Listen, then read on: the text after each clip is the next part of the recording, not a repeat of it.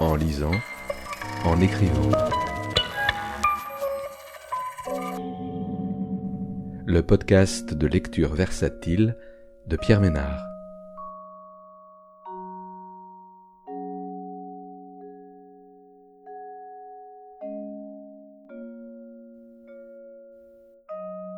Aujourd'hui, Sœur de Philippe Aigrin, paru aux éditions Publinet en 2020.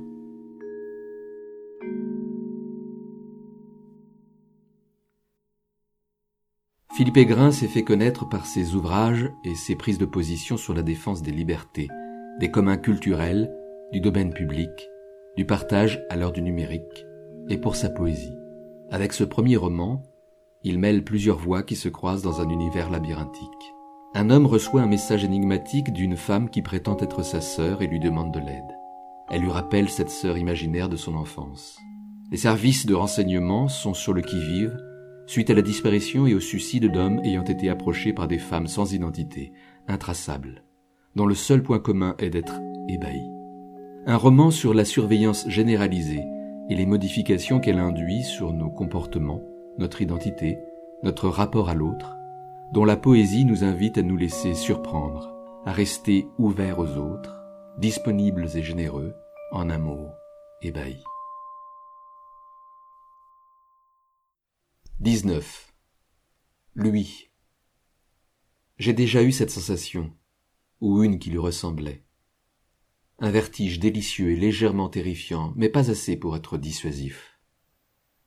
En italien, il y a ce mot, innamorarsi, plus complexe qu'il n'y paraît, puisqu'inamorare, c'est enchanter, charmer, au sens fort des charmes et filtres. Donc innamorarsi, c'est se faire tomber amoureux soi-même de quelqu'un d'autre.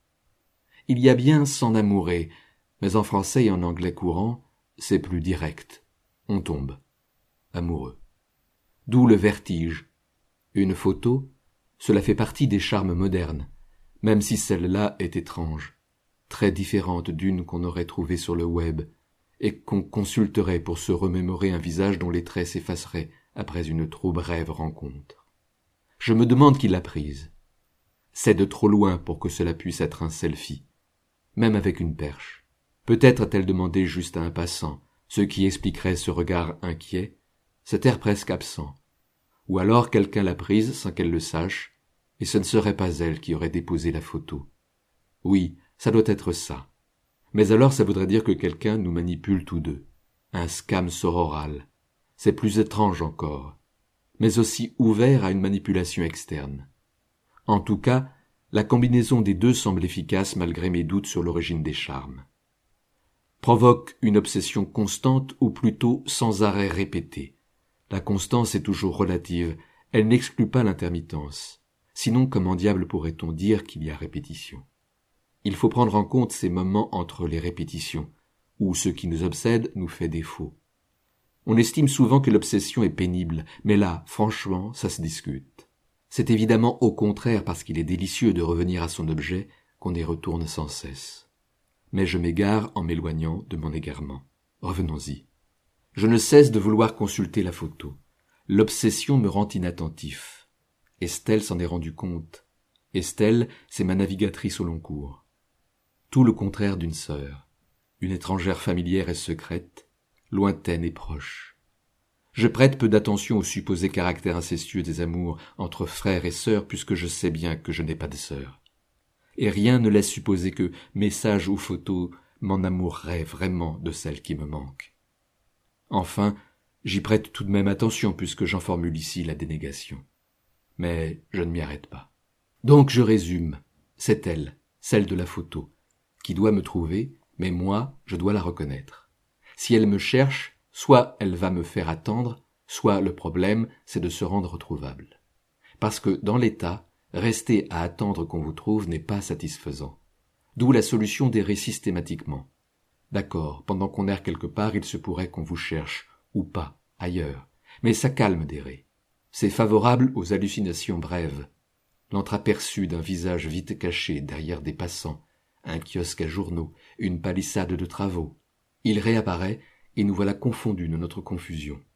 En projetant ainsi son visage sur celui d'une tribu aléatoire de femmes, et parfois d'hommes, c'est comme si j'incorporais une sorte de multitude à un amour dont je n'ai pas la moindre idée de s'il pourra jamais exister au-delà de l'effet des charmes modernes. En fait, ce dont j'ai peur, ce n'est même pas de perdre cet amour encore si peu consistant, c'est de manquer une sœur manquante. 20. Elle. Ma pile de billets est assez épaisse, mais elle ne va pas durer éternellement.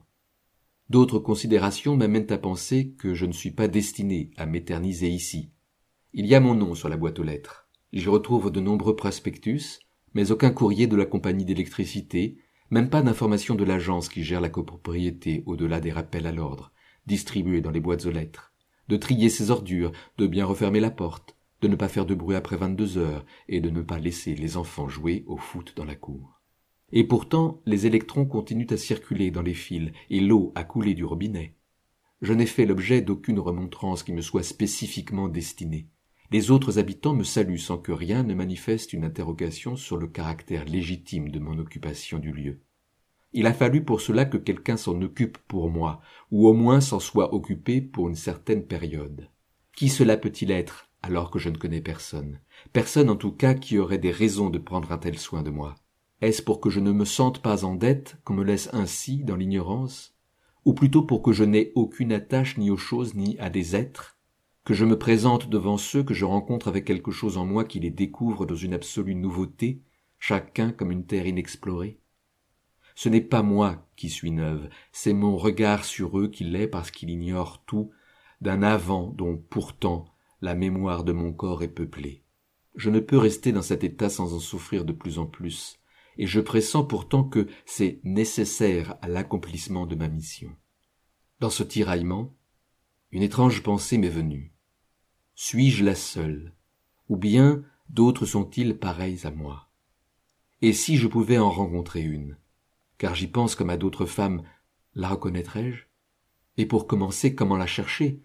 Si j'étais une autre, ne sachant de moi rien d'autre que la semblance de ce qui nous fait autres, où se diriger pour me retrouver? Ni l'âge, ni l'apparence ne me seraient d'un grand secours. Sur une fiche on mettrait âge moyen sans signe particulier. Qu'aurais-je donc de particulier si ce ne sont pas des signes, s'il ne s'agit pas de l'apparence, de quelle autre manifestation de mon être au monde et aux autres? Je suis désœuvré. Il y a tant de gens qui le sont.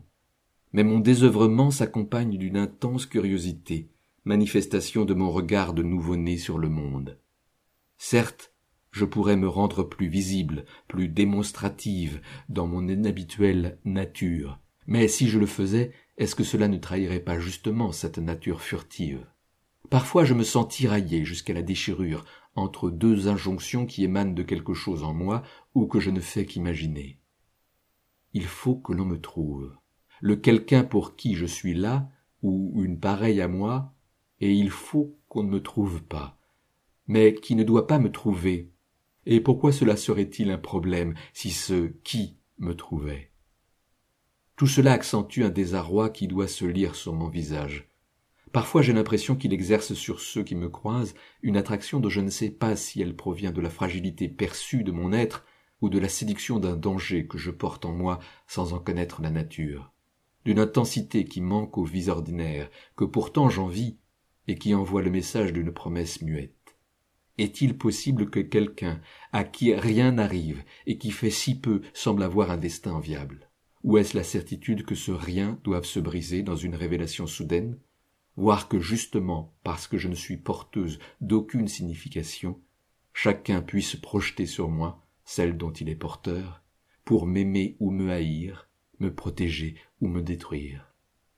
21. E. On a eu les premiers résultats de détection d'ébahis. Les collègues tombent sur les mêmes problèmes que pour la détection de personnes s'apprêtant à commettre des attentats on essaye de détecter des événements rares avec des techniques par nature imprécises. Les images de caméras de surveillance ne sont pas du tout calibrées, prises d'angles obliques ou surplombants. Je ne sais même pas comment ils peuvent prétendre détecter quoi que ce soit. Et ensuite il faut encore matcher ces images avec les photos dans la base des cartes d'identité. Même si on croit qu'il y a plus d'ébahis que de personnes passant à l'acte terroriste, ou bien on ne va détecter personne, ou bien il y aura plein de fausses positives, d'images de personnes ayant des signes d'ébahissement et possiblement semblables à celles de fiches suspectes. Ne détecter personne, ce n'est même pas envisageable, vu le prix qu'on paie les prestataires de traitement d'images. Donc il faut trouver un moyen de vérifier et la seule façon, c'est de repérer les femmes qui ont généré des détections dans les images de caméras de surveillance et de vérifier leur identité. Remarque, les fausses positives ne le resteront peut-être pas longtemps. Au troisième contrôle d'identité, sans motif, elles devraient avoir l'air sérieusement étonnées. Roger, vous croyez peut-être faire du mauvais esprit, mais en haut, ils ont déjà théorisé tout cela. Le chef du pôle sécurité intérieure au ministère appelle ça la révélation de culpabilité potentielle. Il tient beaucoup. Et le protocole alors? Là, Roger a raison, ce sera des contrôles d'identité. On va se centrer sur des femmes qui ont généré plusieurs positifs au même endroit, dont on sait où on a une chance de les repérer avec nos algorithmes le bon sens humain. Pour celles-là, on aura établi une liste de toutes les fiches qui pourraient correspondre à leur image et identifier celles pour lesquelles on soupçonne qu'il n'y a pas eu de demande de carte. Si le contrôle nous donne l'identité d'une de ces fiches, bingo, on en tient une et on l'amène au centre pour vérification. Sinon, on note l'identité pour estimer si l'erreur provient de l'algo de détection ou de l'appariement. Même si la loi nous permet maintenant de contrôler l'identité sans motif presque partout, on fera tout ça en douceur, comme lorsque les gendarmes font faire des contrôles routiers aux nouvelles recrues. On déguisera ça en séance de formation avec un inspecteur en civil et un jeune en uniforme. Avec le maximum de politesse, et pour une fois, on ne nous reprochera pas de faire un contrôle faciès. Il semble que les apparences des photos dans les fiches fassent une place aux minorités visibles exactement conforme à leur fréquence dans la population. Cette donnée qu'on n'est pas censé connaître, mais qu'on a évalué aux erreurs de classification des apparences près, c'est-à-dire genre un facteur 2. Tout de même, un contrôle entièrement basé sur la reconnaissance faciale dans des images de télésurveillance, si on veut prétendre que ce n'est pas un contrôle au faciès, il va falloir des arguments solides. Roger, vous savez très bien ce que je veux dire. Maintenant, ce n'est pas tout. Et là, c'est pour notre pomme, pas pour les commissariats de quartier. On nous a demandé de revoir tous les cas de suicide d'hommes et de déclaration de disparition de femmes depuis un an en étudiant s'il pourrait y avoir un lien avec notre dossier. Ça fait environ 7500 cas de suicide masculin et presque autant de disparitions, en ne comptant que les majeurs. Mais on devrait pouvoir éliminer la plupart des cas par un simple examen du dossier. Ça me rappelle la grippe de 1976 aux États-Unis, quand on a commencé à rendre publique la possibilité que le vaccin administré ait causé des syndromes de Guillain-Barré et qu'on a appelé au signalement de tous les cas possibles. Leur nombre a été multiplié par dix. Roger, on sait que vous êtes statisticien et que vous avez de la mémoire, mais ces qualités seraient mieux mises à profit si vous nous aidiez à traiter ces milliers de dossiers en vitesse. 22. Lui. Je décide de revenir au lieu de mon égarement il est plus difficile qu'on croit de se perdre volontairement. J'erre en rues et carrefours. Dans la trop familière artère conduisant à la porte, on a inséré entre les maisons mitoyennes aux façades plates des immeubles disproportionnés, parfois en retrait pour ménager des jardins sur rue, vite devenus espaces délaissés ou entourés de grilles. Je l'ai parcouru tant de fois que sont déjà vues et propices à ces attentes où l'on essaie de se rappeler ce qui va suivre. Est-ce juste après ce carrefour qu'il y a cette immense librairie et quelques dizaines de mètres plus loin une autre? Même les rues perpendiculaires où je me réfugie, certaines sans doute très anciennes, ne sont pas propices à l'égarement. Tout au plus y éprouve-t-on une nostalgie pour ce qu'elles ne sont plus. Une ville où on ne se perd plus a effacé les traces de son histoire. Tous ces empilements qui la constituent en un gigantesque palimpseste illisible où les bâtiments se sont ajoutés à ceux existants, ont changé leur destination. Faire leur nid dans leurs interstices, où une rue est devenue passage, un extérieur intérieur, un terrain vague jardin, puis à l'occasion d'une destruction une place a émergé en cœur d'îlot. Ne retrouvant plus le lieu où je m'étais senti perdu, je consulte son emplacement noté sur mon plan. Je suis passé tout près sans rien ressentir de particulier. On y accède par un passage dont l'entrée est discrète. Un architecte y ayant inséré de petites constructions contemporaines entre les maisons à un ou deux étages de l'Est parisien, rare geste pour refaire la ville, réparation douce, comme on place une pièce sur le trou au coude d'un pull, qui avec le temps paraîtra avoir toujours été là. Au terme du passage, une courette arborée propice à l'égarement parce que, placé en son centre, on ne voit plus les débouchés du passage, mais seulement divers cheminements qui paraissent tous conduire à des espaces privés. Deux enfants y jouent, une petite fille de peut-être six ans, et un garçon plus petit que je décrète être son frère. Originaire du sud de la Méditerranée, la petite fille avec un accent parisien, et le petit garçon un accent de petit garçon. Dans mon enfance, on aurait appelé ça jouer à la marchande. Elle a disposé sur une caisse retournée un ensemble de cailloux, de bouts de bois et d'objets récupérés dans le conteneur à couvercle jaune du recyclage. Par moments, elle tient un stand au marché, annonçant les produits.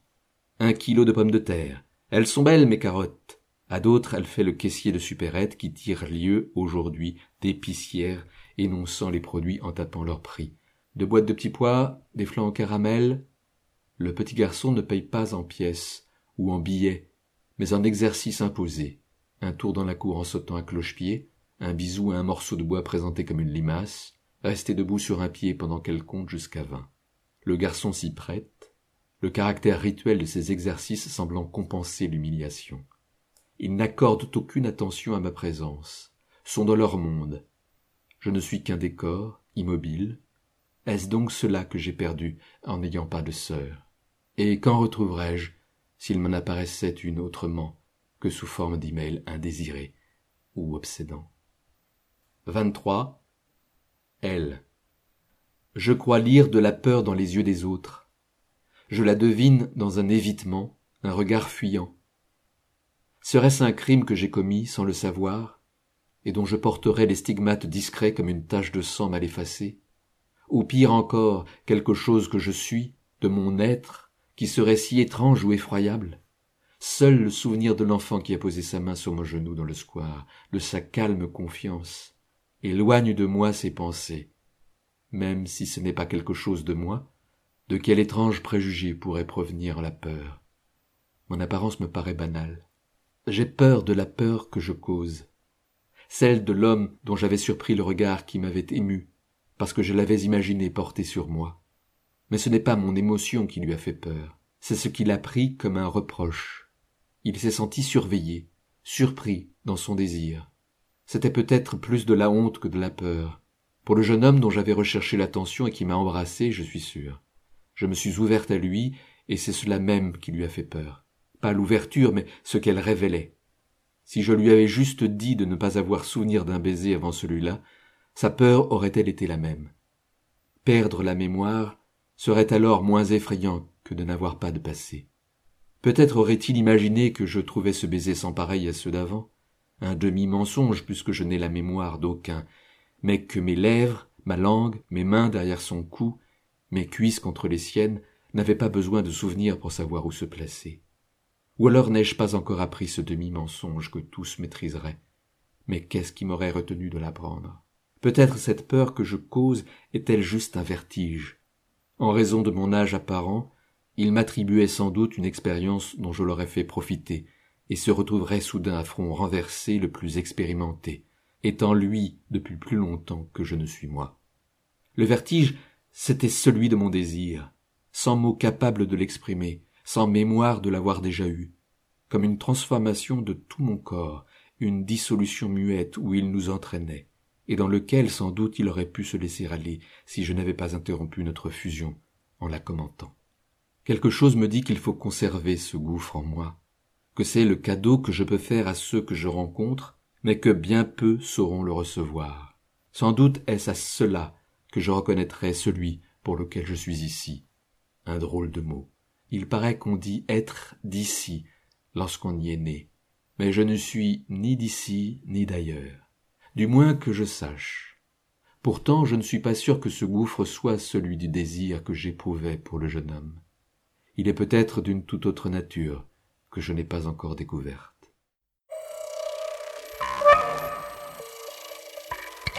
En lisant, en écrivant. le podcast de lecture versatile de Pierre Ménard.